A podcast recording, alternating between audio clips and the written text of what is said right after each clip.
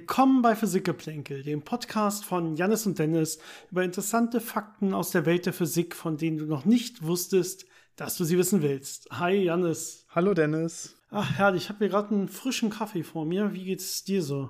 Ich hatte eben auch schon einen frischen Kaffee, also alles gut.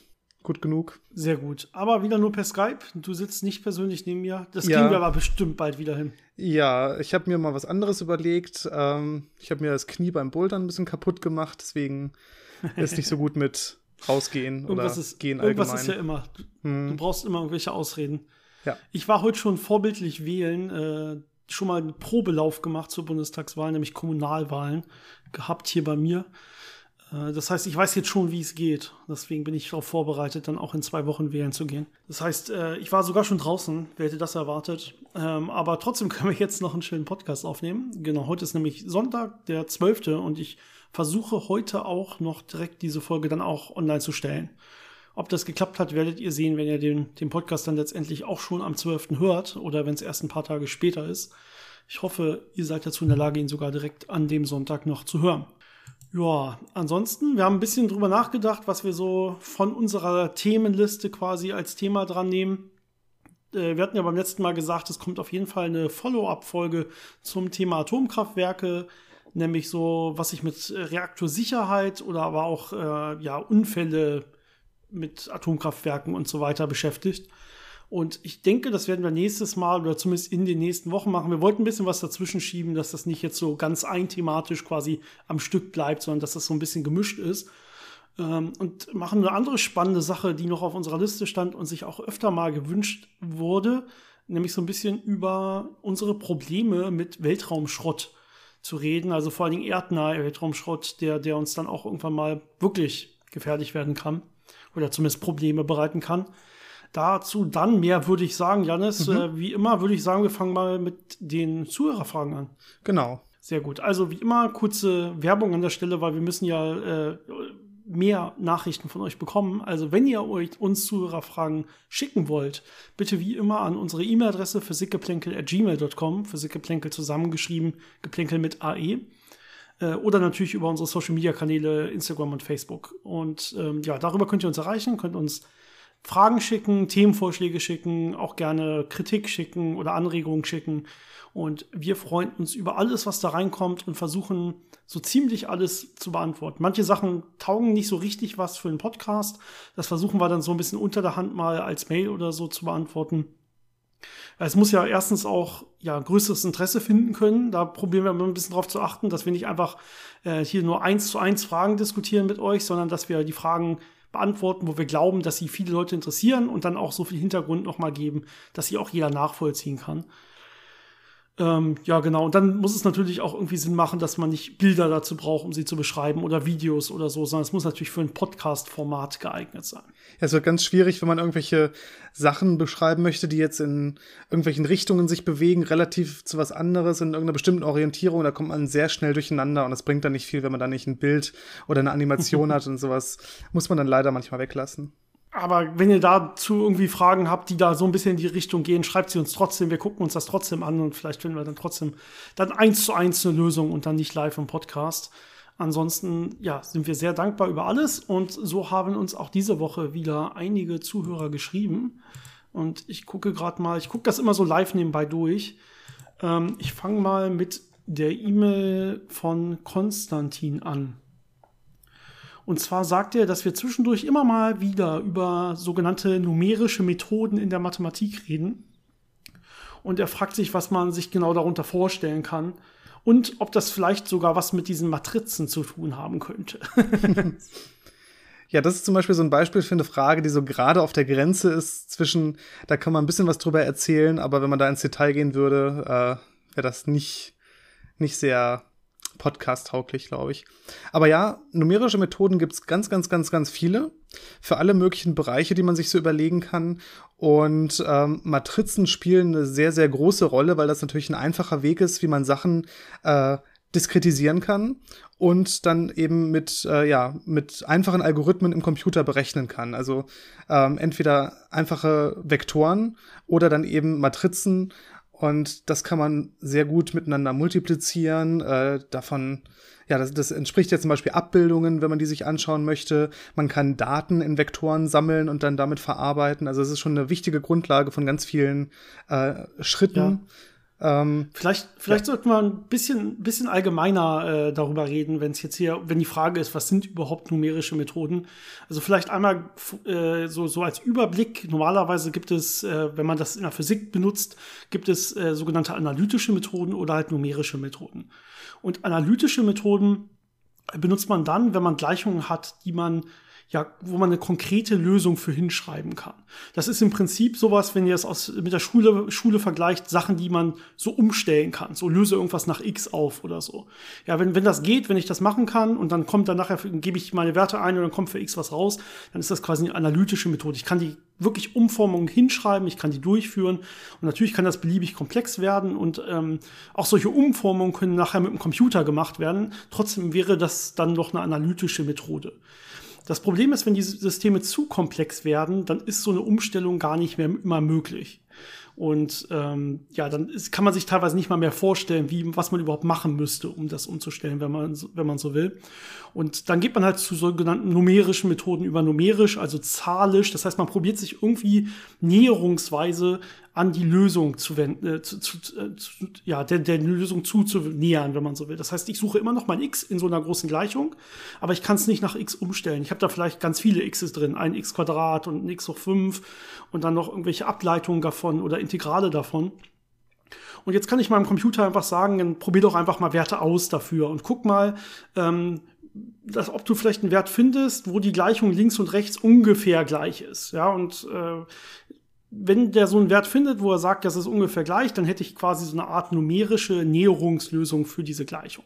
Ist jetzt ein bisschen vereinfacht ausgedrückt, aber man, man kriegt dann diese Näherungsalgorithmen und je komplexer das System wird, da wird es dann relativ schnell klar, dass analytisch das Ganze nicht mehr lösbar ist, sondern dass man immer auf diese numerischen Simulationen oder Näherungslösungen dann, dann zugreifen muss. Also zum Beispiel, wenn ich in die Atomphysik gehe, dann ist so ein Wasserstoffatom, also ein Proton, ein äh, Elektron, ist so das, das letzte, was man noch im Prinzip analytisch lösen kann. Ja, und sobald ich irgendwas Neues hinzunehme, also zum Beispiel ein Neutron dazunehme oder ein zweites Elektron dazunehme, kann ich das nicht mehr analytisch lösen. Das ist einfach dann aktuell nicht mehr möglich. Das heißt, man muss dann schon auf sogenannte Näherungslösungen zurückgreifen ähm, und dementsprechend das Ganze dann durch Computer annähern, diese Zahlenwerte, die dabei rauskommen. Und man meistens gibt es dann noch eine ganze Mathematik dahinter. Das heißt, man kann dann noch beweisen, dass die Fehler, die man bei dieser Näherung macht, äh, immer kleiner werden, je, je weit, je länger man rechnet. Ist manchmal ein Problem. Also es, das muss man erstmal zeigen im Prinzip. Es könnte sein, dass ich immer genauer und genauer rechne, aber dass der Fehler zum realen Wert, den ich ja nicht kenne, den ich, dass, dass der immer größer wird trotzdem.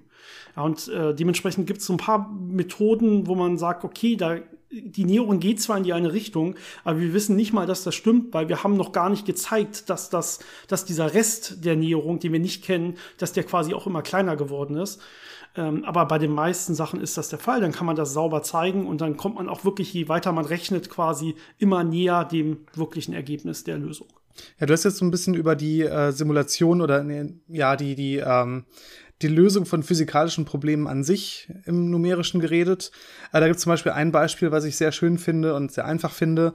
Ähm, wenn man so Differentialgleichungen, also so Zeitentwicklungen simulieren möchte, kann man das manchmal machen, wenn man Excel nimmt und da die Anfangsbedingungen eingibt und dann äh, als Funktion quasi diesen Zeitschritt, den man dann machen möchte, da reinpackt. Und dann kann man einfach in Excel, das wie man das kennt, äh, diese äh, ja, diesen Reiter runterziehen und kann sich damit eine numerische Simulation von so einer äh, oder so eine Zeitentwicklung von so einer Differentialgleichung einfach simulieren auf eine sehr einfache Weise, was, äh, wenn man es versuchen würde, geschlossen zu lösen, also wirklich die äh, Differentialgleichung analytisch zu lösen, was nicht möglich wäre. Also diese Ansätze kann man da sehr schön machen. Äh, das andere ist natürlich, was ich am Anfang so ein bisschen angedeutet habe, wenn man Daten hat, die liegen natürlich nicht als eine Funktion vor, die ich jetzt zum Beispiel ableiten kann, und auch da nimmt man dann solche numerischen Methoden, um eben ja aus den zum Beispiel Differenzen von Datenpunkten dann hinterher so eine Art Ableitung zu berechnen. Auch das sind numerische Methoden. Also äh, sehr weit verbreitet, äh, sehr ähm, nützlich Und mhm. könnte man monatelang drüber erzählen. Da gibt's ganze Vorlesungsreihen drüber, wie man solche Sachen nutzen kann und was einem das alles bringt. Also großes Thema. Ja, die, die, die reale Welt ist halt normalerweise kontinuierlich, ja, die reale physikalische Welt und alles, was unsere Computer machen, ist ja diskret. Das hat ja, besteht ja im Prinzip aus Nullen und Einsen. Äh, egal wie, wie klein man die Schritte macht, die zwischen zwei Werten liegen, es wird immer diskrete Übergänge quasi geben. Und dementsprechend ist letztendlich alles, was man irgendwie mit Computern simuliert, immer numerisch und nicht analytisch. Ähm, ja, letztendlich, also immer wenn man irgendwelche Zahlenwerte mit dem Computer probiert auszurechnen, äh, wird es eigentlich numerisch an der Stelle. Ich hoffe, der Unterschied ist einigermaßen klar geworden. Und äh, wenn nicht, können wir gerne irgendwann noch mal mehr so ein bisschen über die mathematischen Hintergründe erzählen. Wir haben ja, glaube ich, sogar schon mal eine komplette Folge über mathematische Methoden in der Physik, oder? Ähm, ich wüsste es jetzt nicht auswendig. Zu viele Folgen. Ich bin mir ziemlich sicher, dass wir das haben, aber Gut, ich habe äh, noch eine Nachricht, die, über, die uns über Facebook erreicht hat. Ähm, das ist selten. Ich weiß gar nicht, ob es so selten ist, dass uns darüber Nachrichten erhalten, aber das ist relativ selten, dass ich das dann auch sehe, weil ich glaube, ich mich schon öfter darüber aufgeregt habe, dass Facebook einen einfach überhaupt nicht informiert, wenn man da Nachrichten bekommt. Man muss da wirklich irgendwie diesen komplizierten Weg ins Postfach finden, der jeweiligen Seite, über irgendwie acht Klicks oder so. Ähm, ja, äh, gut, man könnte sie sich einfach irgendwo als Favoritin legen, aber das wäre zu, zu simpel, die Lösung. Äh, genau, da hat uns nämlich Benjamin geschrieben. Auch vielen Dank dafür. Und da geht es so ein bisschen, der, Benjamin wollte uns noch so ein bisschen weiter aufklären, weil wir ja das letzte Mal, da haben wir über Quantencomputer eine Frage beantwortet und Bitcoin und wie gut da die Verschlüsselung vielleicht mal zu knacken wäre. Und äh, Benjamin weiß ein bisschen mehr als wir und wollte uns, das haben wir, glaube ich, auch schon, äh, als wir darüber geredet haben, gesagt, dass wir so auf, auf so ein bisschen unsicheren Boden stehen, mhm. weil wir die Physik der Quantencomputer verstehen, aber die genaue Technologie hinter Bitcoin und so weiter, da müssen wir ein bisschen Abstriche machen. Und äh, er wollte uns noch so ein bisschen, bisschen Hintergrundinformation geben, obwohl ich es meine, das passt auch ungefähr mit dem, mit meiner Vorstellung davon zusammen. Ich weiß nicht, ob ich da wirklich komplett falsch gelegen habe. Aber vielleicht lese ich das einfach mal vor und dann sind wir alle ein bisschen schlauer, was das angeht. So, und zwar, er, schreibt, Bitcoin basiert auf asymmetrischer Kryptographie. Der öffentliche Schlüssel leitet sich aus dem privaten oder Private Key ab. Äh, diese Ableitung ist im Grundsatz unumkehrbar, dies zumindest mit heutigen Mitteln. Grundsätzlich ist die Berechnung des Private Keys jedoch aus äh, dem Public Key möglich. Die Public Keys sind in der Blockchain für jeden ersichtlich. Wenn nun die Rechenleistung verfügbar ist, um aus dem Public Key die Private Key zu berechnen, das wäre jetzt zum Beispiel durch so einen Quantencomputer eventuell möglich, ne? so können Bitcoins problemlos verschoben werden. Sobald der Private Key bekannt ist, können die Transaktionen auf die Blockchain, geschrie äh, Blockchain geschrieben werden und werden von den Nodes auch bewilligt und auf alle anderen Nodes übertragen. Also das sind diese Knoten der, der Blockchain. Es gibt hier also keine zusätzliche Absicherung. Aber das bedeutet dann, dass man quasi von einer Person, von einem Nutzer äh, den Private Key knackt und dann seine Transaktionen quasi für ihn machen kann, ne? Genau, genau. Ich glaube, so ist das äh, hier gemeint. Ich glaube, wir, wir sind einen Schritt, einen Schritt weitergegangen. Wir haben uns sowas wie die Weltherrschaft überlegt bei den Überlegungen, wenn man, wenn man die Kryptographie der Blockchain knacken kann. Das heißt, wir wollten gar nicht, wir wollten gar nicht nur von einem das Geld haben, sondern unsere Überlegung war, können wir vielleicht einfach von, von jedem uns Geld überweisen? Also können wir auf alle gleichzeitig zugreifen, wenn wir auch nur einmal da irgendwas geknackt haben mit Quantencomputern oder so. Und dann muss man dann eben doch wahrscheinlich relativ viele knacken, um da alles umzuschreiben und zu verändern. Ähm, und äh, weiß gar nicht, ob es überhaupt, also in dem Fall knackt man ja, ja die, Verschlüsselung der Blockchain einer Person im Prinzip und kann sich dann von dem Geld überweisen oder wie auch immer. So verstehe ich das zumindest. Aber wäre es dann nicht sogar einfacher, einfach deren Computer auf herkömmliche Weise zu knacken, ja. der meistens ja weniger sicher verschlüsselt ist sogar als das? Es wäre wieder eine Frage und wir können da gerne weiter diskutieren, die, die du uns direkt mal beantworten kannst. Äh, also ob man da überhaupt diesen Aufwand treiben muss und das knacken muss an der Stelle oder ob man dann einfach mit irgendwelchen Trojanern oder so auf den Computer zugreift äh, und da irgendwelche Passwörter mitschreibt von der Tastatur oder so. Ich glaube, der einfachste Weg, der ja immer noch am meisten gegangen wird, ist einfach zum Geldautomaten zu gehen und den zu sprengen. Das hört man ja in letzter Zeit immer wieder. Ich glaube, das ist so der direkteste Weg. Bitcoin mit, glaube ich. Nee, aber man hat natürlich nicht den ganzen Aufwand, äh, der dann auch genau. nachverfolgbar ist. Also. Ja, ja, ja, genau. Aber unsere, unsere, unsere, unsere Idee war quasi, was müsste man eigentlich knacken können? Oder kann man die ganze Blockchain knacken. Das heißt, die ganze Blockchain so schreiben, wie man das will. Quasi, äh, das, das wäre so. Dass man sich quasi beliebig Idee. Bitcoins glaube, generieren kann und das ja, alles oder ändern von kann, allen zu dir überweisen oder wie auch immer. Ja. Das ist Okay, ja, aber vielen Dank auf jeden Fall. Äh, ich bin mir auf jeden Fall sicher, dass du da mehr weißt als wir. Und du kannst ja mal auf unsere naiven Ideen eingehen und vielleicht erzählen wir da auch großen Schluss. Das ist, ist ja auch wirklich nur sehr am Rande Physik, die Quanten, die, die, die spezielle Funktionsweise von Quantencomputern, da können wir ein bisschen mehr drüber erzählen. Diese technischen Anwendungen überlassen wir dann anderen Leuten meistens. Okay. Und jetzt habe ich noch eine Frage, äh, die uns auf Instagram von Olli erreicht hat. Auch vielen Dank dafür. Und zwar hat er eine Frage zu Stephen Hawking, der mal gesagt haben soll, dass Versuche mit dem Higgs-Boson das Universum auslöschen können. Fragt er noch, haben wir eine Folge zum Higgs-Boson? Ja, die haben wir, glaube ich, ne, Janis? Da müssen wir ja, noch mal. Das haben wir auf jeden Fall Ich habe jetzt die Nummer nicht auswendig, aber einfach mal googeln. Die Erinnerung Physikgeplänkel Higgs-Boson. Genau. Ähm, die haben wir auf jeden Fall mal gemacht. Und ja, die Frage ist auch eine spannende Frage. Also für äh, Stephen Hawking mal, hat wohl mal gesagt, oder hat, ich glaube, in einem Buch geschrieben, wenn ich mich richtig erinnere, dass, ähm, dass, dass, äh, dass Forschung oder Versuche am Higgs-Boson oder mit dem Higgs-Boson wirklich das ganze Universum, so wie wir es heute kennen, mal auslöschen können. Ähm, ja, Janis, willst du dazu was erzählen oder soll ich mal anfangen? Ich kann da ein bisschen was zu erzählen. Ja, ähm, dann gerne. Dann, dann steige ich wieder verbessernd von der Seite ein. Genau. Das ist ja alles Quatsch, was du da erzählst und so, ne? Ähm, nee, also es geht darum, und es ist so ein bisschen hypothetisch am Rande von dem, was wir wissen. Ähm, aber es startet davon, dass wir ja wissen, dass es das Higgs-Boson gibt. Und dass dieses Higgs-Boson beziehungsweise dieses Higgs-Feld, äh, das ja als Anregung dieses Higgs-Boson hat und das den Teilchen ihre Masse verleiht, dass das so ein gewisses Potenzial hat, also so eine gewisse Energiestruktur kann man das ja nennen. Und ähm, ich glaube, wir hatten auch in der Folge mal drüber geredet, dass es damals so, eine, so einen Übergang gab von so einem ähm, instabilen Zustand in niedriger energetischen stabilen Zustand. Und das ist so eine spontane Symmetriebrechung, weil es da ganz viele Zustände gibt, die eigentlich gleich sind. Und es sucht sich halt einen davon aus. Und äh, da ist dann dieses Feld jetzt, hat diese Energie, äh, die das Higgs-Boson dann äh, ähm, messbar hat. Und das ist halt der Zustand, wie es jetzt ist.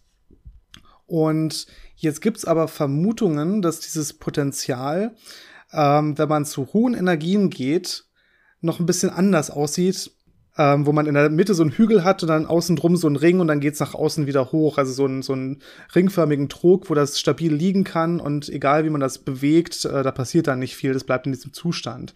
Es könnte sein, dass es Wirklichkeit nur in so einem ja, man nennt das dann metastabilen Zustand ist, also in so einem lokalen Minimum. Aber wenn man jetzt äh, die Energie hoch genug äh, schiebt, dass es dann aus diesem Zustand nochmal in einen tiefer gelegenen Zustand kommen könnte, einen anderen Grundzustand. Und das bezeichnet man dann als ähm, das, das richtige Vakuum, während wir jetzt quasi in einem falschen Vakuumzustand wären. Das heißt. Genau, man kann sich das ja. Vielleicht ganz kurz, damit man sich diesen, diesen metastabilen Zustand einmal feststellen kann. Also das heißt, wir haben eine Funktion, die hat zwei Minimas. Und Minima ist ja zum Beispiel, wenn ich eine Parabel habe, unten bei der Parabel hat die ihr Minimum. Ja? Und wenn ich so mir zwei Minima, Minima nebeneinander vorstelle, quasi zwei Parabeln, aber das eine ist ein bisschen tiefer gelegen als das andere. Ja, das heißt, ich kann jetzt aber in dem höher gelegenen, kann ich da erstmal im Minimum sein, dann fühle ich mich eigentlich wohl und kann auch nicht raus. Aber wenn ich jetzt ein bisschen zu viel Energie kriege, dann gehe ich über den Hügel rüber und falle in das tiefer gelegene Minimum rein. Ja, und in Wirklichkeit wäre das ja eigentlich das, im Prinzip das globale Minimum der Funktion. Und das andere war nur so eine Art lokales Minimum. Und die Idee ist jetzt, wir könnten ja vielleicht nur in so einem lokalen sein und noch gar nicht in dem globalen. Und wenn wir dann in das globale fallen, dann würde sich natürlich das ganze Universum auf einmal ändern. Ja, und der Punkt dabei ist jetzt, ähm, wenn man natürlich jetzt Experimente macht mit dem Higgs-Boson und möglicherweise genug Energie da reinsteckt, dass man es dann eben von diesem äh, Minimum, in dem wir gerade sind, in dieses richtige, tiefer gelegene Minimum schieben könnte. Und äh, da gehört jetzt aber noch ein bisschen was dazu, denn das alleine würde wahrscheinlich Auswirkungen haben, aber die äh, große Sorge, die man da hätte, ist, wenn das Higgs-Boson auch gleichzeitig das Inflaton ist, also das Teilchen, was die äh, Inflation getrieben hat, also die Ausdehnung des Raumes. Und die Ausdehnung des Raumes davon abhängt, äh, quasi auf welchem Potenzial dieses Teilchen liegt. dann würde es natürlich, wenn das äh, Teilchen plötzlich äh, aus die, diesem kleinen Minimum in tiefer gelegenes Minimum äh, rollen würde, dafür sorgen, dass das Universum da, wo das passiert, einfach viel schneller expandiert. Also auseinandergerissen wird und dass da alle möglichen anderen Sachen auch äh, plötzlich schiefgehen, dass da das ganze Standardmodell äh, sich verändert, ähm, weil eben dieser, ja, dieser Grundzustand davon dann sich verändern würde. Und das wäre dann quasi so eine Art Phasenübergang. Das würde sich dann äh, fortsetzen. Das heißt, es würde nicht nur an dem Ort, wo es ursprünglich äh, passiert ist, stattfinden, sondern das würde dann auch äh, sich mit Lichtgeschwindigkeit ausbreiten, dieses Signal dieses Phasenübergangs, und würde dann das gesamte Universum in diesen anderen Zustand bringen.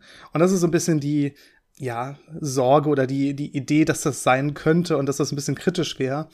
Ähm, aber das ist noch reichlich spekulativ. Also ähm, die erste gute Nachricht ist, selbst wenn das der Fall wäre, dass es passieren könnte, wäre die Wahrscheinlichkeit, dass es passiert, sehr, sehr, sehr, sehr, sehr gering in unserer Lebenszeit. Also dafür sollten wir eigentlich keine Angst haben müssen. Ähm, aber auch die Bedingungen, die dazu führen, dass es so wäre, die sind halt sehr spekulativ. Da gehen einige Annahmen ein. Ähm, da sind natürlich dann Messunsicherheiten in den Massen von, also was da zum Beispiel eingeht, ist die Masse des Top äh, Quarks und des Higgs-Bosons. Und äh, da weiß man natürlich nicht exakt, wie groß sie sind. Und das liegt so auf dem Bereich, wenn man dieses Modell annehmen würde, dass es entweder stabil ist oder schon äh, ein bisschen metastabil. Also das könnte so oder so sein, selbst wenn man diese Annahmen trifft. Also da geht relativ viel Unsicherheit noch mit ein. Und dann müsste man natürlich äh, herausfinden, dass wirklich das Higgs-Boson auch für die Inflation zuständig ist. Äh, auch da weiß man ja noch nicht so wirklich viel sicher. Ähm, deswegen ist das halt schon sehr am, ja, am, an der vordersten Front von äh, physikalischen Ideen und Theorien. Genau, nicht mal die Inflation selber ist ja eine gesicherte physikalische Theorie. Ja, ist ja momentan Inflationsmodell mehr oder weniger. Da haben wir auch mal eine eigene Folge drüber gemacht und über Alternativen auch und was so die Kritikpunkte sind. Das heißt nicht mal klar, dass es überhaupt sowas wie das Inflaton gibt. Ja, also da muss man, muss man schon mal ein bisschen äh, da wurde Stephen Hawking, hat er danach, glaube ich, selber auch gesagt, so ein bisschen, bisschen falsch oder zitiert oder hat es ein bisschen falsch geschrieben. Die Presse macht das immer ein bisschen größer dann letztendlich, als das dann wirklich gemeint war. Ähm, das heißt, da dann diese Massen zum Beispiel genauer zu bestimmen und mehr über die Teilchen zu erfahren, jetzt zum Beispiel vom Higgs-Boson und vom Top-Quark äh, und so, um dann besser einschätzen zu können, sind wir eigentlich in diesem globalen Minimum oder sind wir nur in einem lokalen Minimum? Ähm, das dann vielleicht irgendwann doch zu einem globalen Minimum führt und das ganze Universum kaputt macht. Äh, um das einschätzen zu können, muss man einfach noch besser werden. Und dieses, dieses einfach nur besser werden bringt eigentlich noch nicht die Gefahr mit sich, dass man das dann wirklich macht. Aber wenn man dann weiß, ah, so und so liegen wir und genau so und so verhalten sich diese Teilchen, dann kann man vielleicht mehr Aussagen darüber treffen, ob es dann doch diese Energien gibt, wo es dann irgendwann zu diesem Phasenübergang kommt. Ja, und diese andere Phase wäre dann ja dementsprechend energetisch günstiger als die jetzige und deswegen würde sich der Rest dann auch anpassen wollen. Ne? Man braucht quasi so, einen, so einen Startschuss, eine Startenergie, um einmal über diesen Hügel zu kommen und dann will alles in diesen energetisch günstigen Zustand wechseln, das ganze Universum quasi. Und das, ja, das würde natürlich das Universum, so wie wir es kennen, auslöschen. Da gibt's ja immer so ein paar äh ja, so Doomsday-Mechanismen, die manchmal diskutiert werden. Es gibt ja zum Beispiel diese äh, Geschichte, dass sich alle Quarks zu Strange Quarks umwandeln können und dann alles plötzlich aus stranger Materie besteht und sich das so fortpflanzt. Da gab es ja die Sorge, dass es dieses, äh, diesen, äh, diesen Eis, diesen speziellen Eiszustand von Wasser gibt, Eis 9, äh, was auch alles andere Wasser dann auch quasi in diesen Zustand bringen würde und dann hätte man kein flüssiges Wasser mehr und so. Ähm, also da gibt es eine ganze Menge solcher ja, theoretischen Ideen, wie äh, sich bestimmte Sachen, Mechanismen ausbreiten können und äh, katastrophal enden können, aber in den meisten Fällen ist das schon eher spekulativ und halt spektakulär und deswegen äh, interessant, aber nicht unbedingt so relevant. Genau, und Stephen Hawking selber hat auch eigentlich nicht so wirklich an sowas geglaubt, zumindest aus den Erzählungen, die ich so kenne von ihm, von diversen Leuten, die ihn persönlich kennen und auch mit ihm gearbeitet haben oder persönlich kannten und mit ihm gearbeitet haben, äh, wo Stephen Hawking selber äh, immer dann besonders, ja, bildlich wurde und ein bisschen übertrieben hat, wenn es dann um äh, ja, äh, Interviews mit der Presse ging und sich danach dann in der Physikerrunde immer so ein bisschen äh, daran amüsiert hat, äh, was die Presse daraus dann wieder für lustige Schlagzeilen machen wird. Er aber selber meistens nicht so daran geglaubt hat. Da geht dann zum Beispiel auch diese Firewall, äh, die, ist mal, die mal diskutiert wurde, um schwarze Löcher herum. Da hatten wir, glaube ich, auch schon mal drüber geredet. Da gibt es so ein paar, paar Sachen, wo er sich immer zu geäußert hat und dann viel zitiert wird die er aber selber ein bisschen mit Humor genommen hat, meistens, muss man so sagen. Also ohne Gewehr jetzt, aber so aus Hören sagen quasi. Gut, ähm, es kam noch eine weitere Frage von Olli, sehe ich, als ich jetzt gerade ein bisschen hochgescrollt habe. Ähm, Janis, die hätte ich auch vorhin vergessen, dir zu nennen. Wir oh. gehen ja einmal ganz kurz die Fragen vorher mal durch. Das ist ganz, ich, ganz, ganz schwierig. Genau, deswegen musst du jetzt, also wir bereiten uns ja sonst auch nicht wirklich vor, aber wir haben sie immerhin einmal schon gehört. Das ist meistens ja ist Vorbereitung. die Vorbereitung, die wir machen. Genau, genau. Dementsprechend musst du jetzt hier spontan darauf antworten. oh oh. Und zwar schreibt er noch, hi, mir kam heute mal so ein Gedanke. Wenn ich mir ein schwarzes Loch als dichten Masseklumpen vorstelle und dieser sich dreht, könnte die Fliehkraft bei einer gewissen Spin-Geschwindigkeit oder Drehgeschwindigkeit dann so hoch sein, dass sich die Gravitation aufheben könnte und das schwarze Loch dann wieder sichtbar wird? Ja. Also wenn man sich rotierende schwarze Löcher anschaut, äh, sieht man, dass sie ein Limit haben, wie schnell sie rotieren können, ähm, weil sich durch die Rotation nämlich der ähm, Ereignishorizont verformt da kommen dann diese Begriffe wie Ergosphäre ins Spiel. Ähm, und wenn man das theoretisch weiterrechnet, gäbe es Geschwindigkeiten, wo sich das so weit verformt, dass plötzlich die Singularität wieder sichtbar werden würde. Und das ist anscheinend äh, verboten, dass man die so eine nackte Singularität äh, sieht. Da gibt es so Theoreme für. Ähm, und deswegen gibt's äh, anscheinend eine Obergrenze für den Spin von einem schwarzen Loch, ähm, damit eben genau das nicht passiert. Also es ist schon schon richtig äh, beobachtet, ja. Natürlich gibt es da auch dann äh, wieder Lichtgeschwindigkeit als Grenze und sowas. Ne? Wenn, wenn man äh, sich die Drehgeschwindigkeit anguckt, muss man sich immer die lokale Geschwindigkeit der einzelnen Objekte angucken und ist da so ein bisschen, dann kommt dann wieder an seine Grenzen. Ähm, eine weitere Frage, die uns noch erreicht hat, äh, ist auch per Instagram von Lina. Und zwar schreibt sie, genau, es geht um Quasare und aktive Galaxiekerne und wie sich das von schwarzen Löchern unterscheidet. Ich fasse das mal zusammen. Wikipedia ist da ein bisschen undeutlich gewesen. Sie, sie hat versucht, bei Wikipedia zu verstehen, was sind eigentlich diese sogenannten Quasare. Und ähm, ja, sie, sie sagt irgendwie, okay, sie, sie, sie versteht, da gibt es ein schwarzes Loch und das schwarze Loch hat so eine Akkreditionsscheibe mit Materie, die dann auch stark leuchtet, weil sie sich dann halt dreht um das schwarze Loch ähm, und das ist relativ massenreich. Und irgendwie gibt es da dann noch diesen Quasar. Und jetzt ist nicht ganz klar, ist das, ist der Quasar das schwarze Loch? Ist das, ist der Quasar da irgendwie in dieser Akkreditionsscheibe mit drin? Oder was genau ist der Quasar an der Stelle? Äh, und ja, das ist ein bisschen unglücklich bei Wikipedia geschrieben. Das ist im Prinzip muss man schon wissen, damit man diesen Satz vernünftig versteht. Aber der Quasar ist quasi die Gesamtheit dessen. Also das, ein schwarzes Loch mit einer stark strahlenden Akkreditionsscheibe zusammen nennt man im Prinzip einen Quasar. Ja, das ist, Quasar kommt nämlich von äh, Quasi-Stellar äh, ähm, Radio Source, glaube ich. Ähm, man hat nämlich in den 50er, 60er Jahren äh, Objekte gefunden im Radiobereich und später auch in anderen Wellenlängenbereichen, äh, wo man erstmal überhaupt kein optisches äh, Signal gesehen hat und dann einen ganz schwach leuchtenden Punkt, der aussieht wie ein Stern. Das heißt, man hatte einen Stern, der aber sehr merkwürdige Energie-Outputs hatte, sehr starke Energie-Outputs und in Wellenlängenbereichen, wo man das von Sternen nicht kennt, deswegen quasi stellar. Und ähm, später hat man dann erkannt, dass das eben extrem weit entfernte Galaxien sind, in deren Zentrum ein supermassives schwarzes Loch ist und in dessen Aggressionsscheibe eben dieser ganze, ähm, ja, durch das Hineinfallen der Materie ins schwarze Loch und auch äh, Reibung der Materie und ähm, ja, äh, Gravitationsenergie, die die Materie losgeworden ist. Dadurch wird sehr viel elektromagnetische Energie abgestrahlt und wenn man da von außen drauf guckt, sieht man eben diese ganze abgestrahlte Energie. Aber weil es so weit weg ist und wenn man nicht genug äh, vergrößern kann, man dann nur quasi das als einen Blob sieht, der eben so strahlt, äh, hat man das dann Quasar genannt. Und ähm, im Endeffekt sind das dann diese äh, aktiven Galaxiekerne. Äh, das kennt man auch von äh, Galaxien, die ein bisschen näher sind, wo man das auflösen kann. Und wie du schon gesagt hast, ist einfach die, diese das Zusammenspiel aus dem schwarzen Loch und der Masse, die da drumherum ist und wie das dann hinterher aussieht, wenn man das sich anguckt. Ja, also man guckt von draußen drauf auf die Gesamtheit dessen und sagt, das ist jetzt dieser Quasar, ähm, weil es ja eigentlich ein schwarzes Loch, aber irgendwie leuchtet es auch, wenn die ganze Materie außen leuchtet, dementsprechend ist quasi ein Stern, aber nicht so richtig. Genau. Aber da ist nicht noch mal was Eigenes, was dann irgendwie Quasar heißt, sondern es ist einfach genau das, was du auch schon selber geschrieben hattest.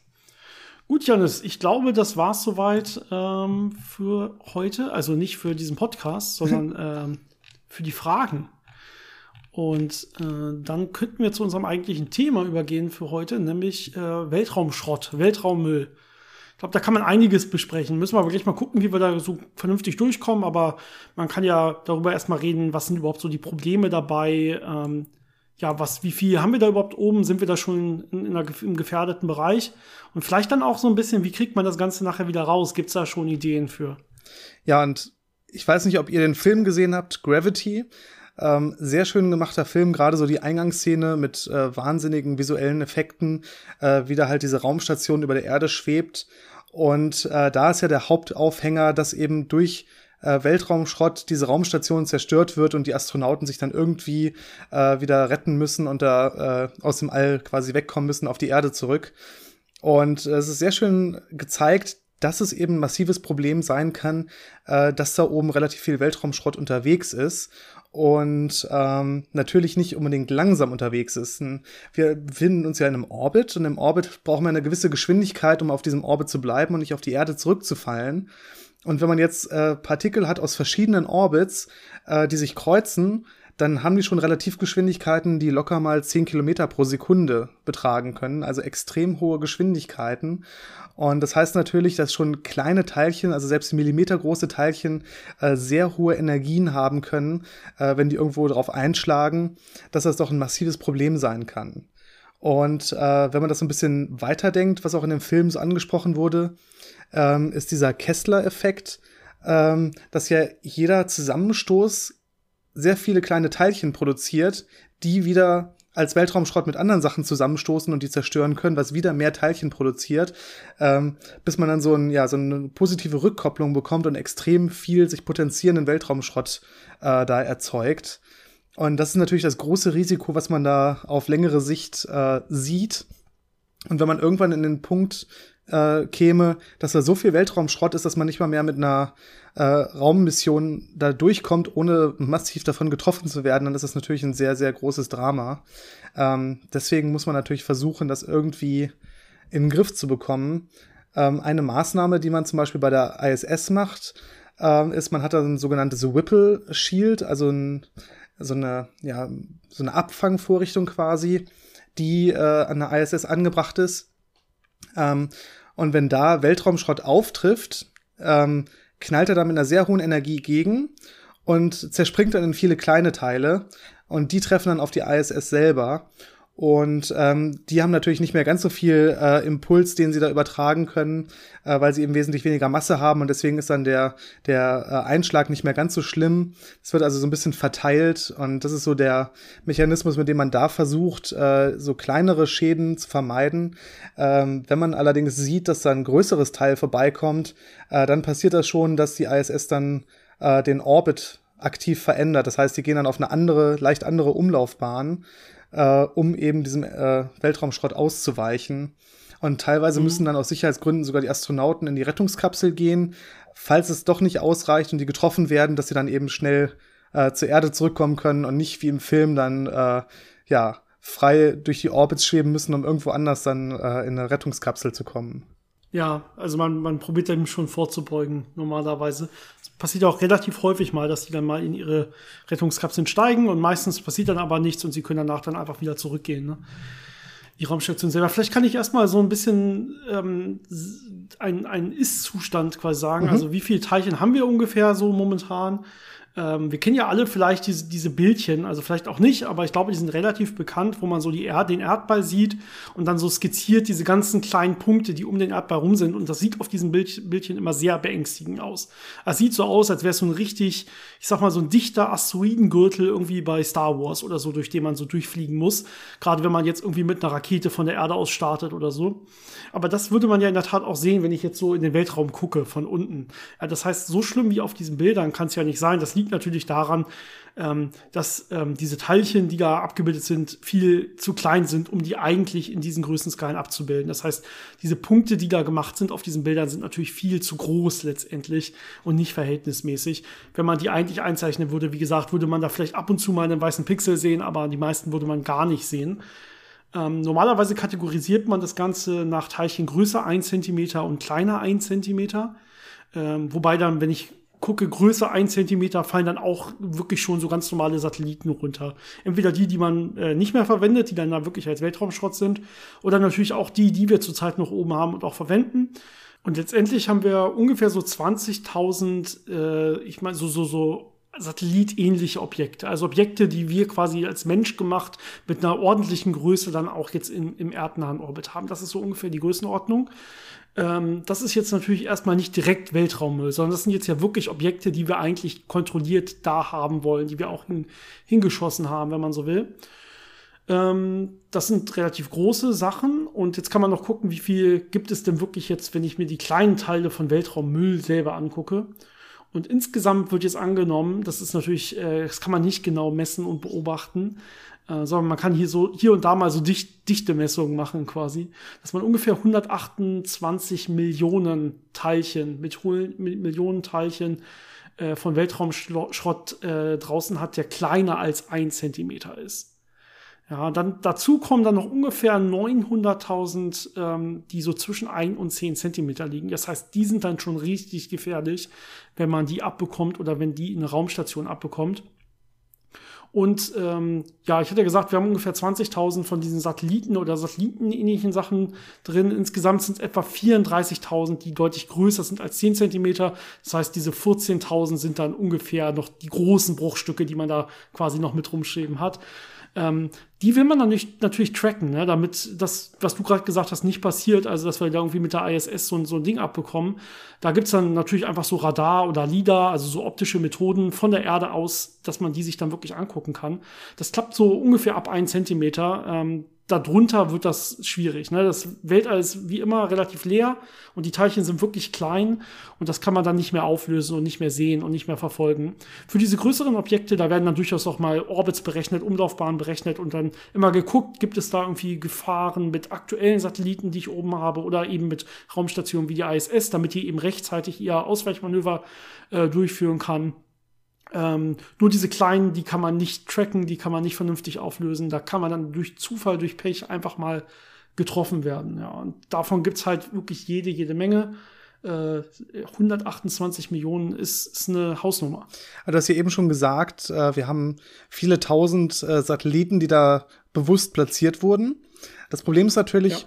irgendwann ähm, können die Satelliten nicht mehr funktionieren. Irgendwann gehen sie kaputt, weil sie einfach schon lang genug in Betrieb sind, weil sie keinen äh, Treibstoff oder keine Batterie mehr haben oder aus irgendwelchen anderen Gründen. Und ähm, bisher ist man da immer so verfahren, dass man gesagt hat, okay, brauche ich nicht mehr, der fliegt da halt rum, vielleicht stürzt er irgendwann ab, vielleicht nicht. Ähm, und mittlerweile hat man erkannt, dass das eben ein großes Problem sein kann, dass so ähm, ja außer Betrieb genommene Satelliten äh, die da oben noch rumfliegen, sehr problematisch sein können. Und deswegen äh, fangen jetzt viele an, äh, diesen Ansatz zu wählen, wenn ein Satellit hochgeschickt wird, muss derjenige, der ihn hochschickt, auch sicherstellen, dass wenn die Lebenszeit von dem Satelliten rum ist, dass er kontrolliert wieder äh, ja aus der Umlaufbahn herabgebracht werden kann und dann in der Erdatmosphäre verglühen kann, dass eben sowas nicht passiert, was 2009 passiert ist, wo ein noch aktiver Satellit, ähm, ich glaube, es war ein Iridium-Satellit, also ein äh, Telekommunikationssatellit mit einem alten, äh, außer Betrieb genommenen und unkontrollierbaren russischen Satelliten zusammengestoßen ist. Also wirklich zwei massive Objekte, die da mit äh, hohen Geschwindigkeiten ineinander gekracht sind und die haben ein wahnsinniges Trümmerfeld hinterlassen. Äh, wenn man sich die Dichteverteilung von äh, Weltraumschrott äh, nach Höhe anguckt, da sieht man einen richtig großen Peak in der Höhe, wo der Unfall passiert ist. Mhm. Also da ist richtig was frei geworden. Und äh, das Problem dabei ist eben, dass sich das auf viele Umlaufbahnen verteilt und es bleibt ja sehr, sehr lange da im Orbit. Also es kann ja hunderte von Jahren da oben äh, ohne Probleme um die Erde kreisen. Ähm, Gerade da, wo kaum noch Reibung mit irgendwelchen Partikeln ist, ähm, dauert es doch sehr lange, bis dann mal irgendwie das, äh, die Richtung so ändert, dass es dann doch mal auf die Erde stürzt. Und unter anderem vor ein paar Jahren musste die äh, ISS-Besatzung äh, einmal in die Notkapsel steigen, weil ein Stück von dieser Kollision in 120 Metern Abstand an der ISS vorbeigeflogen ist. Also das ist schon sehr, sehr, sehr gefährlich. Brems, brenzlig, ja. Und ja, das ist halt so eine der größten oder die größte Katastrophe, die man da hatte. Ähm, Auch nicht so toll, äh, was Weltraumschrott angeht, war äh, 2007, wo China gezeigt hat, dass sie Satelliten abschießen können von der Erde aus. Und zwar haben sie ihren eigenen ja. Wettersatelliten äh, abgeschossen, was erstmal natürlich äh, so ein bisschen ja heikel ist. Äh, es ist ihr eigener Satellit, das heißt, niemand kann sich beschweren, dass ihr Satellit zerstört wurde. Deswegen ist das so quasi legitim. Aber wenn man das natürlich dann äh, auf Weltraumschrott-Ebene sich anschaut, ist es natürlich katastrophal, weil da auch eben wahnsinnig viele Teilchen äh, frei geworden sind. Das ist so der zweite Peak in dieser Dichteverteilung äh, nach Höhe. Ähm, und auch das ist natürlich ein wahnsinniges Problem für alle möglichen Objekte, die da noch aktiv sein wollen und rumfliegen. Und ähm, das ist aber nichts, was jetzt unbedingt so viel neuer ist, sondern es gab schon äh, vor vielen, vielen Jahren äh, sogenannte Project Westford. Das war in den 60ern, ähm, wo die USA gesagt haben, wir wollen äh, Kommunikation verbessern, Radiokommunikation. Und wie können wir das machen? Wir benutzen die Ionosphäre aber wir wollen die noch ein bisschen verbessern, wollen die noch ein bisschen reflektiver machen. Wie machen wir das? Ja. Wir nehmen ein paar hundert Nadeln aus Kupferdraht und setzen die im Orbit aus, äh, dass sie quasi so einen ja, Reflexionsschirm um die Erde machen, äh, damit man da Radiowellen besser wieder zurückwerfen kann. Und das hat so. Nadeln in die Ionosphäre ist natürlich wirklich eine tolle Idee. Ja, also. Dass man sich da nicht drüber Gedanken gemacht hat, dass das mal zu gab, Problemen führen Es gab kann. viele Proteste dagegen, aber das war natürlich nicht relevant genug. Äh, deswegen wurde es natürlich gemacht. Und ähm, der, der bessere Teil dabei ist, dass viele von den Nadeln klein genug waren, dass allein der Strahlungsdruck der Sonne mit der Zeit dafür gesorgt hat, dass sie auf niedrigere Orbits gekommen sind und dann irgendwann verglüht sind. Aber natürlich hat das alles nicht ganz so gut geklappt und viele von diesen Nadeln haben sich nicht frei genug verteilt, sondern sind verklumpt. Und ein paar Dutzend von diesen Klumpen sind da oben immer noch unterwegs. Und das ist schon über 50 Jahre her. Ähm, also da sieht man, wie langlebig und problematisch diese Sachen sind. Gerade wenn man sich nicht genug Gedanken darüber macht, äh, was in der Zukunft damit passiert. Ähm, ja, das sind so die, die Hauptquellen äh, von den großen Trümmerfeldern. Natürlich gibt's dann extrem viele äh, andere Teile, die da noch umherfliegen. Äh, alle möglichen Teile von Raketenstufen, von äh, Treibstoff, der irgendwie aus Feststoffraketen ausgetreten ist, kann Klumpen bilden. Ähm, ja, irgendwelche Satelliten, die mit der Zeit kaputt gegangen sind oder wo Teile abgebrochen sind durch äh, Schrott, erzeugt natürlich neuen Schrott. Ähm, das heißt, da hat man noch relativ viele andere Ursprünge. Aber diese katastrophalen Events sind doch schon die, die dann wirklich einen sehr, sehr großen Teil dazu beitragen. Ja, und einer davon hast du erzählt, war dieser China, die ihren eigenen Satelliten einmal abschießen wollten. Das ist jetzt nicht ein einmaliges Ding gewesen, was da einmal passiert ist. Also das war jetzt schon der mit den größten Bruchstücken quasi. Das hat den größten Peak gemacht. Aber diese, äh, diese Anti-Satellitenwaffen, die werden auch heutzutage noch getestet. Ne? Jedes große Land muss quasi zeigen, hey, wir sind hier auch zur Not in der Lage, eure Militärsatelliten oder eure Kommunikation oder was auch immer äh, außer Betrieb zu nehmen, wenn es nötig ist. Ähm, ob man das jetzt äh, vom Boden aus mit irgendwelchen Hochleistungslasern macht oder mit irgendwelchen Raketen halt, oder ob man es so macht wie China, dass man einfach selber Satelliten hochschießt und die dann einfach auf frontalen Kollisionskurs gehen. Das macht natürlich die größten Trümmerstücke, wenn man so will. Deswegen wird das eher nicht mehr praktiziert. Ähm, aber, aber diese anderen Sachen kommen natürlich vor und die hinterlassen dann zumindest immer noch Brückstücke des einen Satelliten, der da eben abgeschossen wurde. Ne? Also da sind natürlich äh, aktuell vor allen Dingen die USA, äh, die Sowjetunion damals, beziehungsweise jetzt Russland, äh, dann China und auch Indien ähm, groß am Testen. Also diese sogenannten A-Sets, also so Anti-Satellitenwaffen, wenn man so will, die äh, machen, erzeugen immer noch regelmäßig einen Haufen von Weltraumschrott ja, man sollte solche Sachen eigentlich nicht einfach verpuffen, ohne dass man dafür einen besseren Plan hat. Du hast ja vorhin erzählt, eine moderne Mission haben eigentlich auch immer direkt so einen, so einen Rückbauplan. Das heißt, man weiß, äh, wie man das Ganze wieder kontrolliert, zum Beispiel dann äh, ja entweder zum Verglühen bringt im Erdorbit oder dann auch zur Landung bringt, je nachdem, wie es wird. Äh, oder man schickt es so als letztes äh, nochmal auf so einen schönen elliptischen Orbit quasi, wenn man Zeit hat, sodass es dann irgendwann auch äh, Reibung, genug Reibung quasi bekommt mit der, mit der Erdatmosphäre und dann immer, immer tiefer fällt oder so. Dass es nicht auf lange Sicht oben bleibt. Denn man kann sich ja schon fragen, wie groß, wie lange ist eigentlich so die Halbwertszeit von solchen Sachen in, im Orbit. Und dann kommt es natürlich auf die Orbit selber an und auf die, die Größe und auf die Höhe und so weiter. Aber Im schlimmsten Fall kann das schon ein paar tausend Jahre bis so hin zu 10.000 Jahre werden. Das heißt, es ist, man hat zwar immer noch Reibung und man hat solche Sachen, wie du erzählt hast, wie Sonnenwind und so, die dann immer dafür sorgen, dass die Teilchen alle irgendwann zurück zur Erde kommen. Ja, die sind jetzt, die werden nie für immer da sein, weil es ja nie komplett leer ist. Die können ja auch dann auch auf andere äh, Weltraummüll, Weltraumschrottteilchen treffen und so weiter. Aber ja, also wenn man, wenn man Pech hat, halten die sich da ein paar tausend Jahre. Da wird man auf jeden Fall noch lange Probleme mit haben gibt natürlich einen Weg, wie man Anti-Satellitenwaffen bauen kann, die verträglich mit äh, Weltraumschrott sind. Und das wäre so der Ansatz, wie man auch versucht, äh, teilweise so ausrangierte Satelliten loszuwerden. Es gibt natürlich den einfachsten Weg, dass man eben hochfliegt und den Satelliten wieder mit runternimmt. Das hat man früher teilweise mit dem Space Shuttle gemacht, wo man das wirklich einfach einladen konnte und dann ja als Nutzlast wieder mit runterbringen konnte.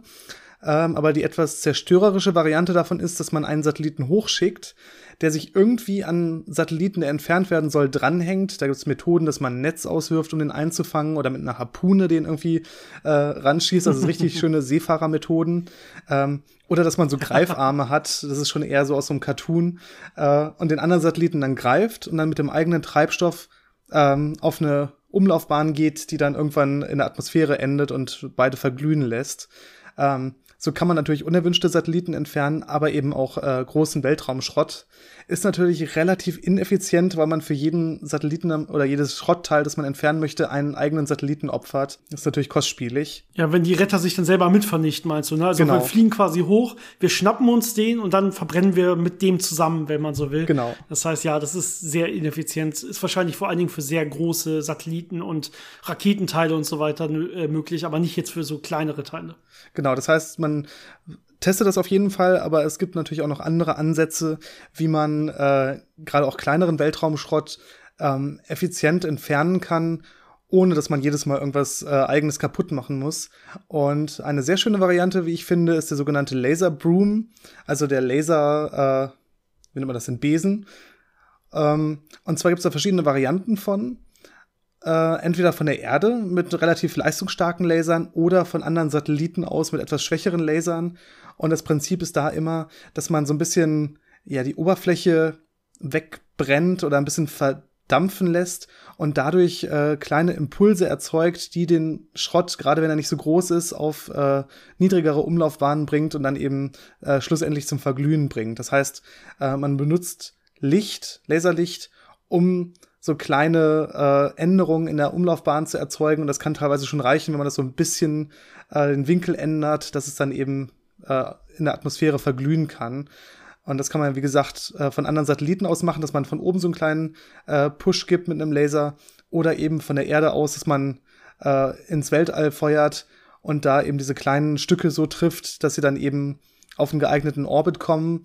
Und wenn man das richtig zum Laufen bekommt, kann man da doch pro Tag äh, schon einige Stücke runterholen. Verglichen mit, ich habe eine halbjährige Missionslaufzeit, um Satelliten da hochzubringen und äh, den irgendwo andocken zu lassen und dann das irgendwie abstürzen zu lassen. Also das wäre schon sehr effizient, äh, wenn man das äh, großflächig zum Laufen kriegt und wahrscheinlich auch ein einigermaßen schönes Spektakel, wenn der, Licht, äh, der Laser im sichtbaren Bereich ist, ähm, mhm. man das dann sieht. Ja, die große Frage ist jetzt natürlich, sollte man sehr viel Aufwand quasi da reinstecken, um das möglichst wieder aufzuräumen, wenn man so will, um unsere Nahumgebung?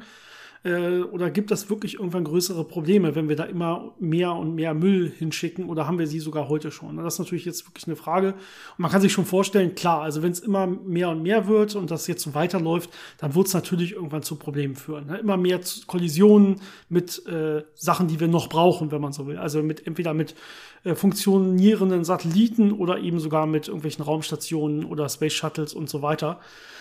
Ähm, das heißt, äh, da die Wahrscheinlichkeiten von solchen Kollisionen werden natürlich immer größer, je mehr da ist. Momentan ist das noch halbwegs äh, kontrollierbar, wenn man so will. Ähm, und natürlich gibt es dann auch noch andere Probleme. Sowas wie in der Astronomie zum Beispiel. Das heißt, äh, ich will natürlich das Weltraum auch immer möglichst klar beobachten. Und wenn da zu viel Weltraumschrott ist, muss ich halt zu viel, ja, wird zu, zu oft irgendwie Licht irgendwo reflektiert, zum Beispiel von diesen ganzen Teilchen. Und das kommt zu, zu oft irgendwelche Lichtschwankungen bei mir an.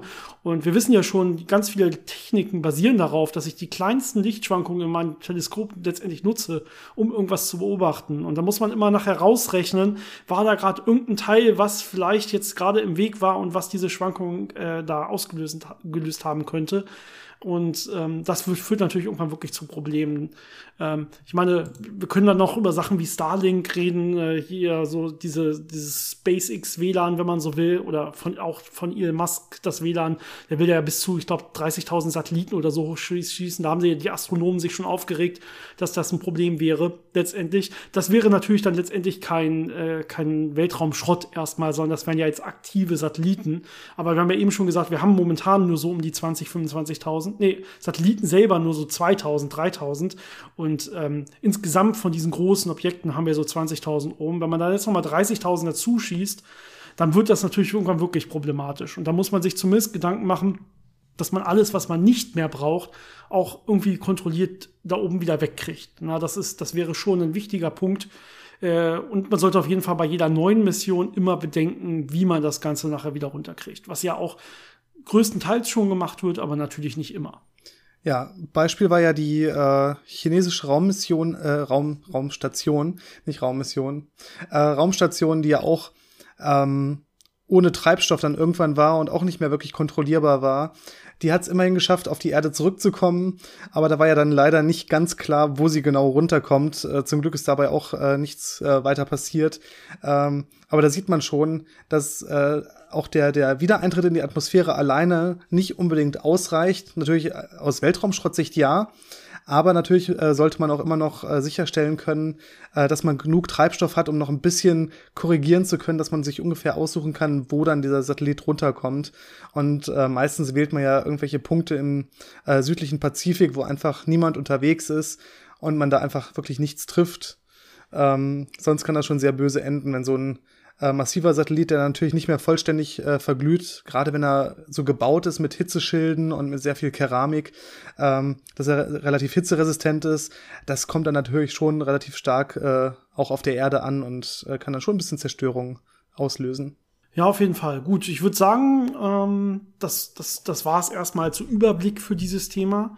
Man könnte dann noch mal auf speziellere Techniken oder so eingehen, vielleicht irgendwann. Wenn ihr mehr erfahren wollt oder äh, irgendwelche Teile noch nicht ganz verstanden habt, lasst es uns bitte wie immer wissen. Ja, wir reden ja gerne weiter auch noch mal über ältere Folgen und äh, berichten da ein bisschen drüber. Äh, wenn wir da mal irgendwann stärkere, noch stärkere Probleme bekommen, lassen wir es dann natürlich auch noch mal äh, wissen und geben noch mal eine Update-Folge raus. Wie gesagt, äh, habt nicht zu viel Angst vor diesen Bildern, die ihr jetzt vielleicht seht, weil das, diese Punkte sind meistens stark überzeichnet, die man da von den Weltraumschrottteilen hat. Also ganz so schlimm wie auf diesen Bildern ist es zum Glück nicht. Die Anzahl der Teilchen stimmt natürlich.